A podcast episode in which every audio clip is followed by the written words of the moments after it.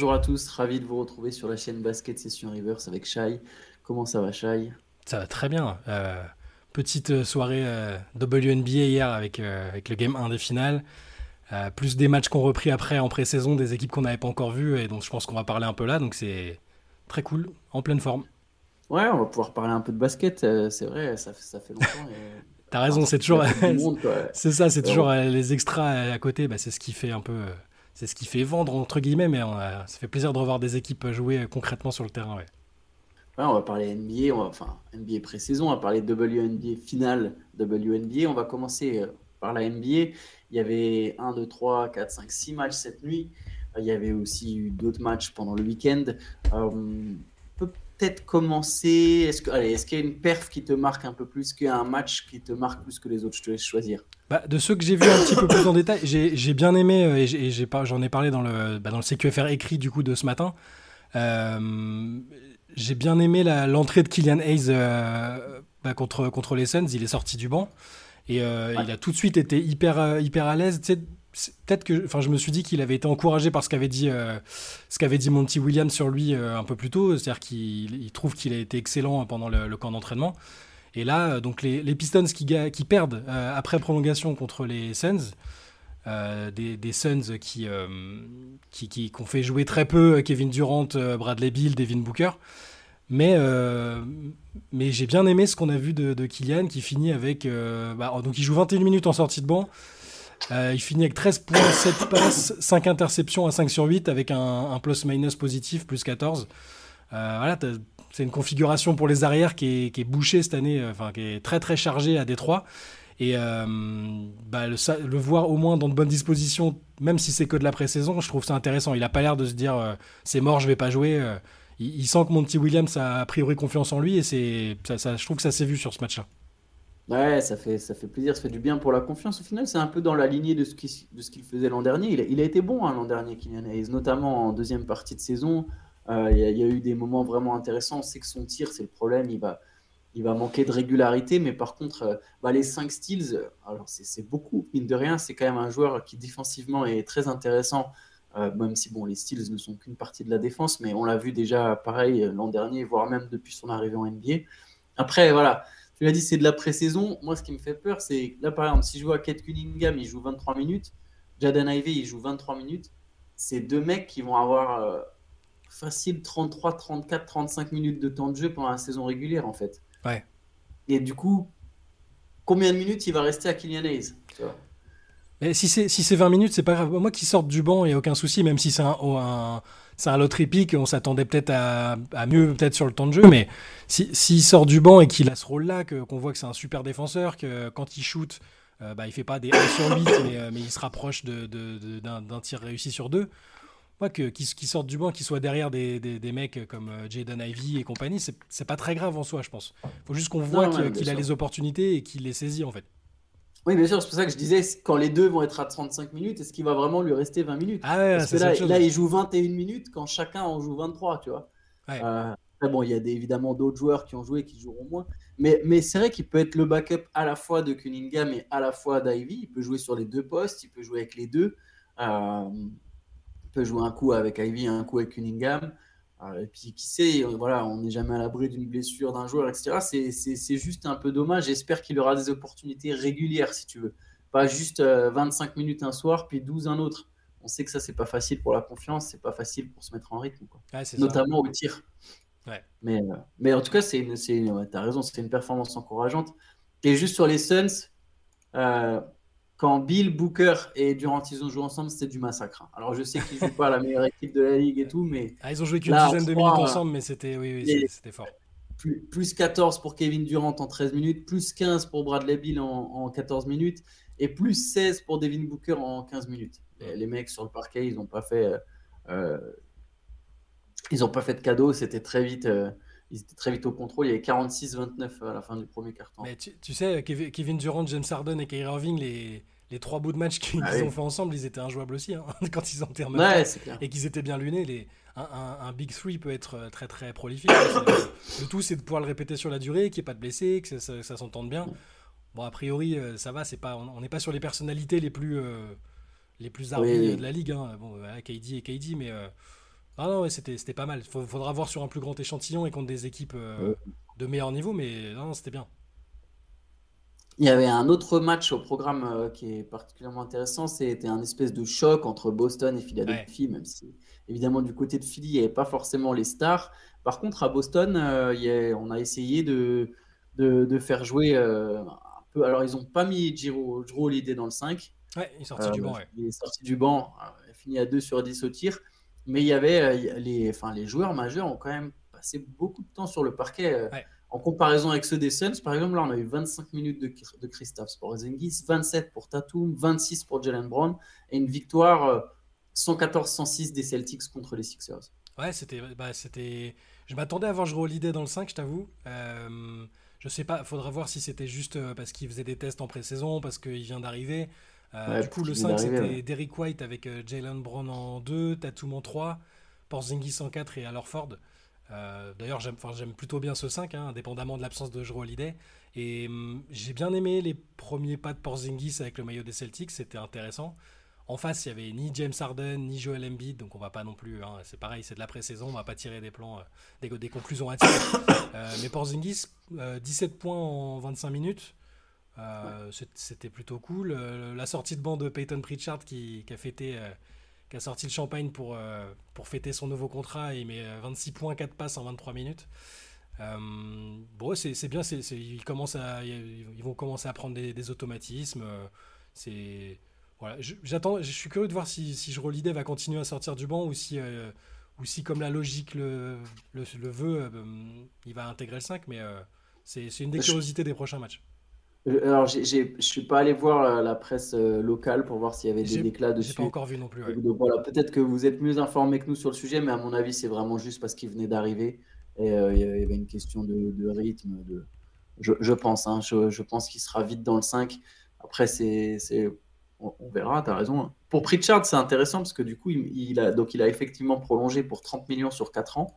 Il met 26 points hier et c'est vu le montant, les 30 millions offert. Euh, je pense que c'est un joueur qui va avoir plus de temps de jeu cette année. Il a joué 13 minutes en moyenne l'an passé. Là, il sera sans doute la doublure de, de Holiday justement à la. Quoi. Ouais.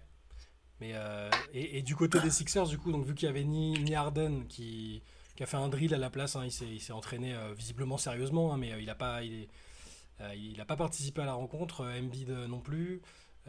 Tyrese Maxi était pas mal sur ce que j'ai vu. C'était m'a semblé plutôt en jambes. Euh, il fait 24 points, 4 passes et il a joué quasiment une demi-heure quand même. Et, euh, et, sur les séquences que j'ai vues, Jaden Springer, euh, pas mal du tout. Pas mal du tout, 14 points. c'est le genre de joueur. Les Sixers vont. Enfin, en fonction de ce que, de, de, ce que donne la situation, la situation autour d'Arden, ils, vont avoir besoin qu'il y ait des joueurs peut-être moins attendus qui sortent du lot et qui intègrent la rotation. Et Jaden Springer, ça peut être. enfin, en tout cas, gagner, gagner en minutes par rapport, à, par rapport à la saison dernière et ça peut Springer, ça peut être ce gars-là, ouais. Allez, autre match, on peut peut-être parler euh, des Clippers. Kawhi Leonard et Paul George ont joué. Euh, je me souviens plus. Je me souviens plus s'ils avaient joué dès, le début de la pré-saison l'an dernier. Je, ne pense pas. Euh, Kawhi était peut-être encore blessé. Mais euh, ouais, les deux, c'est marrant de voir les deux, les deux stars des Clippers présents. Alors, Los Angeles a perdu 101-96 contre Utah, mais c'est mm. un truc qui m'a marqué.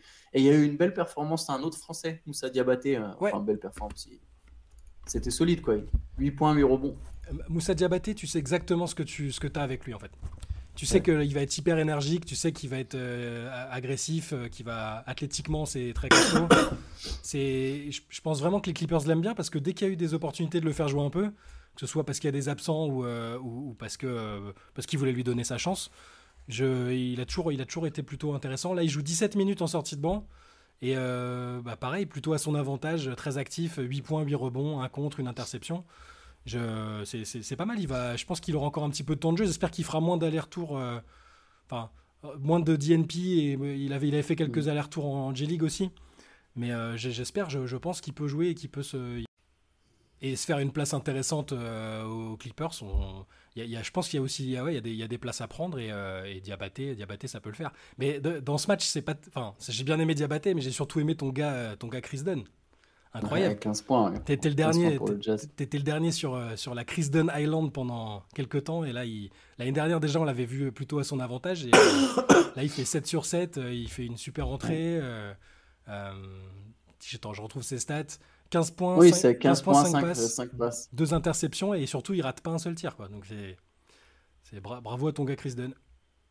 Après, bon, les deux équipes ont vachement fait jouer la rotation a été super élargie. Je pense notamment aux Clippers. Il y a énormément de joueurs. Tyron Lou, il a, il a laissé beaucoup de chance à, enfin, il a laissé la chance à, ses jeunes. De toute façon, c'est souvent comme ça. Les premiers matchs de pré-saison, les coachs ouvrent vachement. Et après, plus on se rapproche de la saison, plus il y a les, enfin, les titulaires jouent 25, 26 minutes. Ça commence à avoir une rotation un peu plus proche de celle de la saison régulière.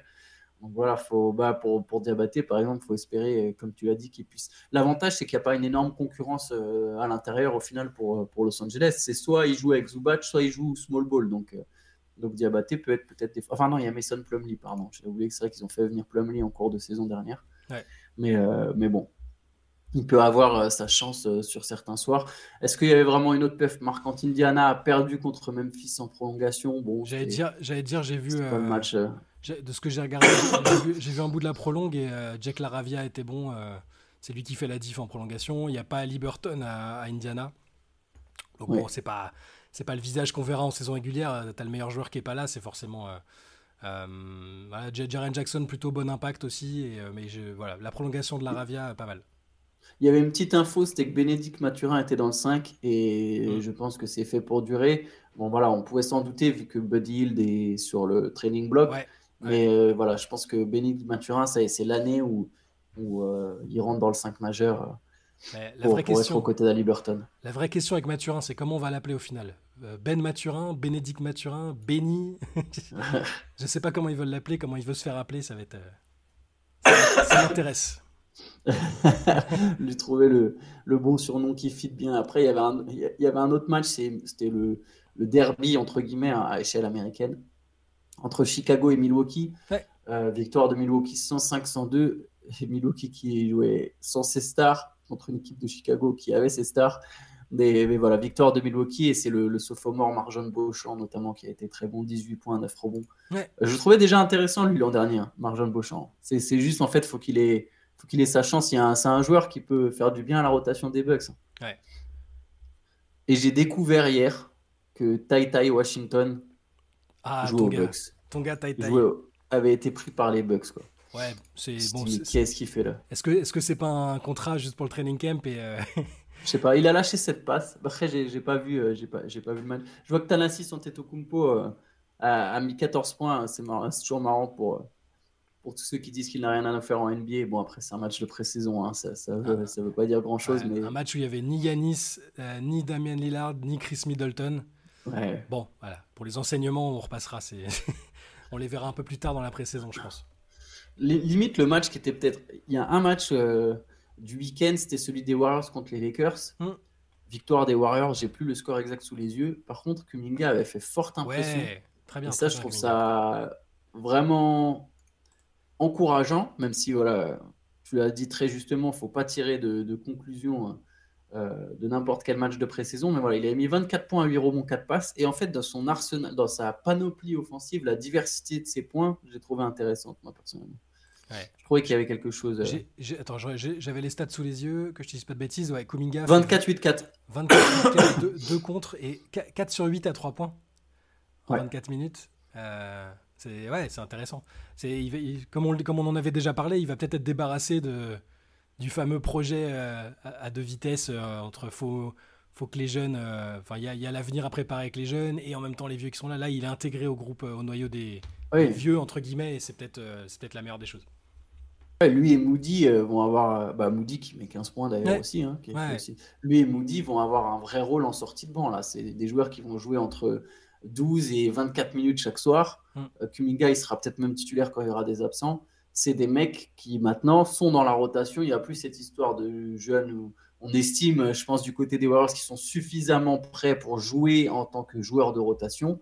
Et là, euh, l'idée, alors avec un rôle précis, hein, mais l'idée, c'est d'apporter le plus possible en sortie de banc. Et je pense que c'est deux joueurs qui vont être intéressants euh, et qui vont être bons, je pense, cette saison. Hein. L'un comme l'autre. Et, après, euh, on verra jusqu'où ils peuvent aller, parce que Kuminga, ça restait un joueur auquel, autour duquel il y avait à un moment l'ambition qu'il devienne peut-être un All-Star, même si je pense que ça me semble très lointain. Et... C'est pas pour tout de suite. Mais, à sa draft, je parlais à sa draft. Ah je, ne pense pas qu'il sera All-Star un jour. Mais, euh, mais voilà, c'est toujours intéressant de voir offensivement jusqu'où il peut aller. Et j'ai trouvé que dans son arsenal offensif sur ce match, il y, avait, il, y avait, il y avait pas mal de trucs intéressants. Il y avait une diversité, une diversité offensive que, que j'ai trouvé intéressante. Mm. Euh, on, va enchaîner avec euh, une info qui n'a rien à voir, enfin, qui concerne un joueur NBA, mais qui, qui est pour plus tard, qui est pour les Jeux Olympiques. Il y a toujours encore cette question autour des JO quelle, quelle équipe va être envoyée par le Team USA Ça devient presque un fil rouge du CQFR. Eh oui. Et on a une info qui vient donc de, d'ESPN. Ah, pardon, pardon pour, ce, bruit désagréable.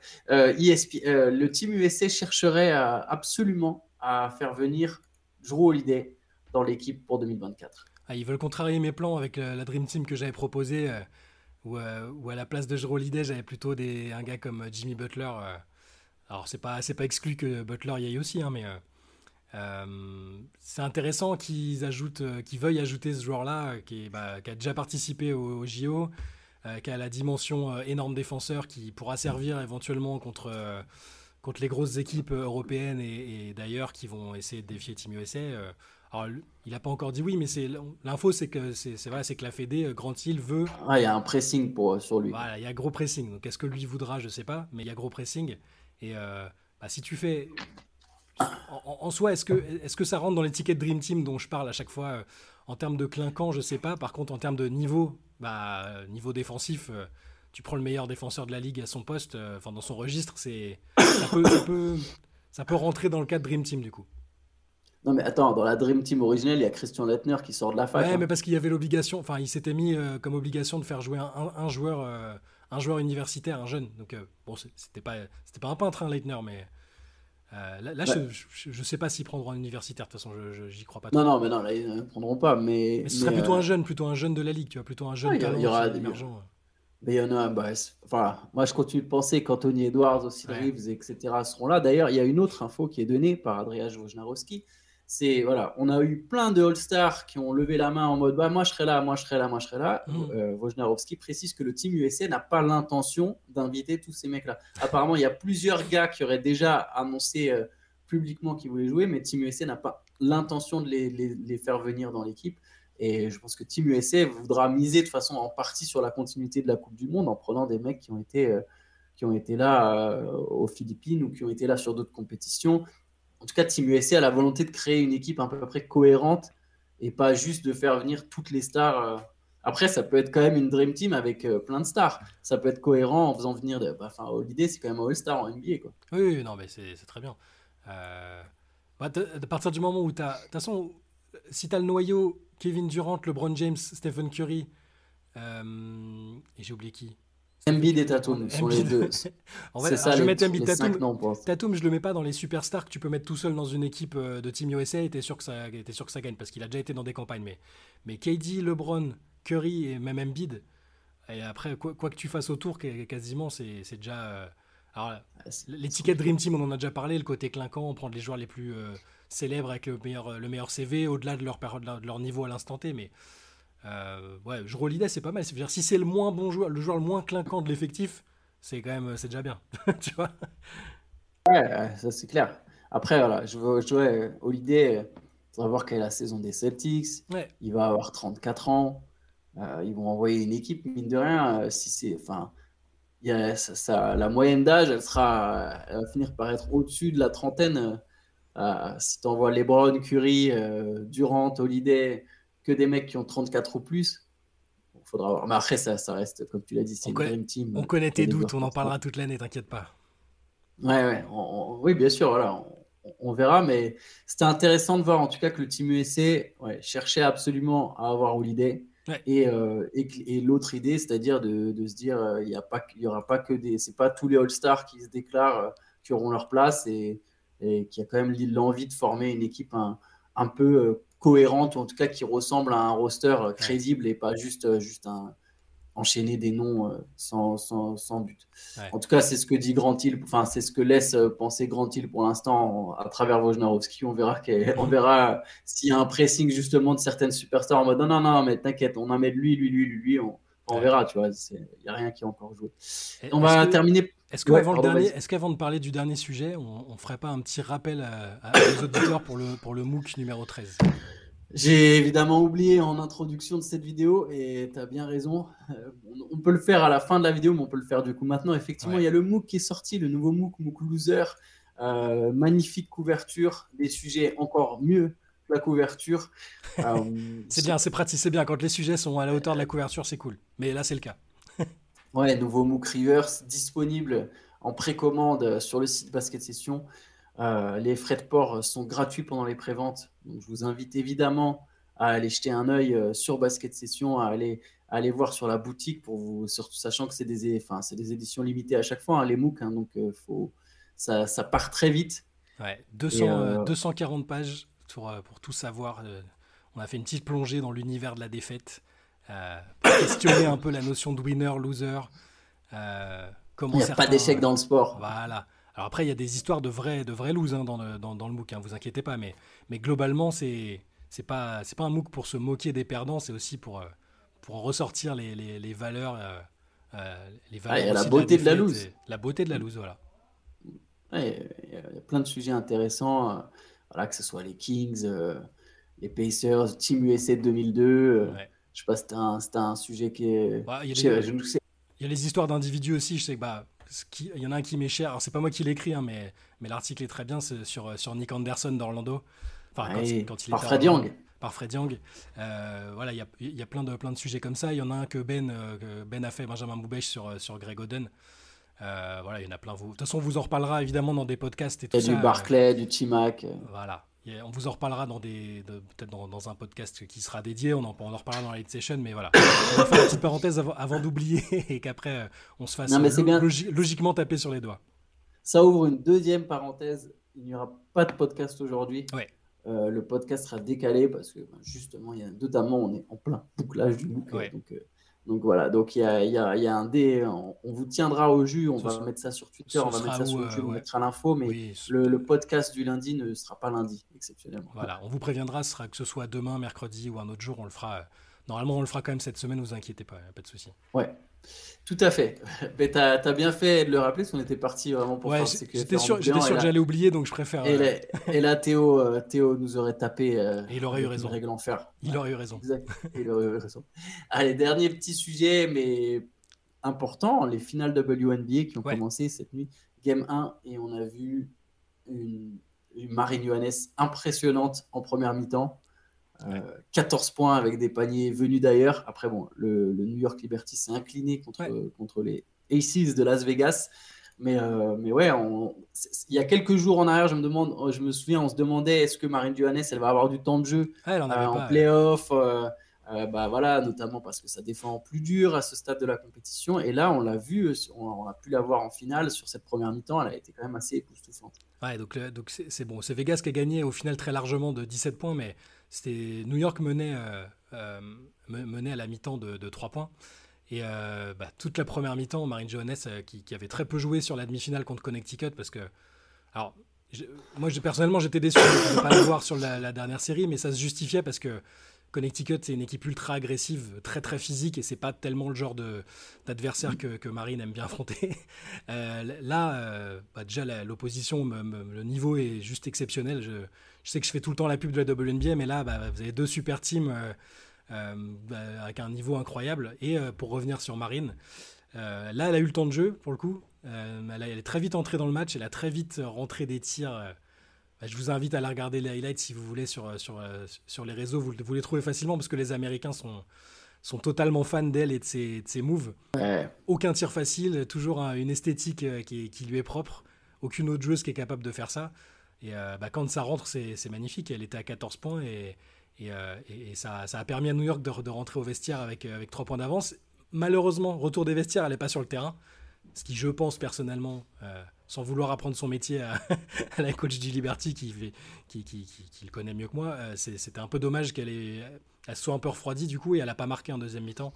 Et, New York s'est fait balayer en deuxième par une équipe qui joue. voilà, encore une fois, je vous invite à regarder, mais le niveau de jeu, il est, il est assez dingue. C'est évidemment du basket plus académique et il y a pas, vous n'allez pas avoir des dunks dans tous les sens, des, mais, mais techniquement et collectivement, c'est du très très très haut niveau avec des joueuses bah, que même le grand public peut connaître. Hein, Eja Wilson, Chelsea Gray, euh, Kelsey Plum, c'est voilà. Donc je vous invite à suivre le, le, le, reste des le reste des finales parce que ça va être, je pense, une série très serrée et il y aura aucun match où le niveau sera pas ultra ultra élevé. Donc euh, donc voilà, résultat final 99-82 Las Vegas et mais on a vu Marine Johannes et c'est déjà très bien.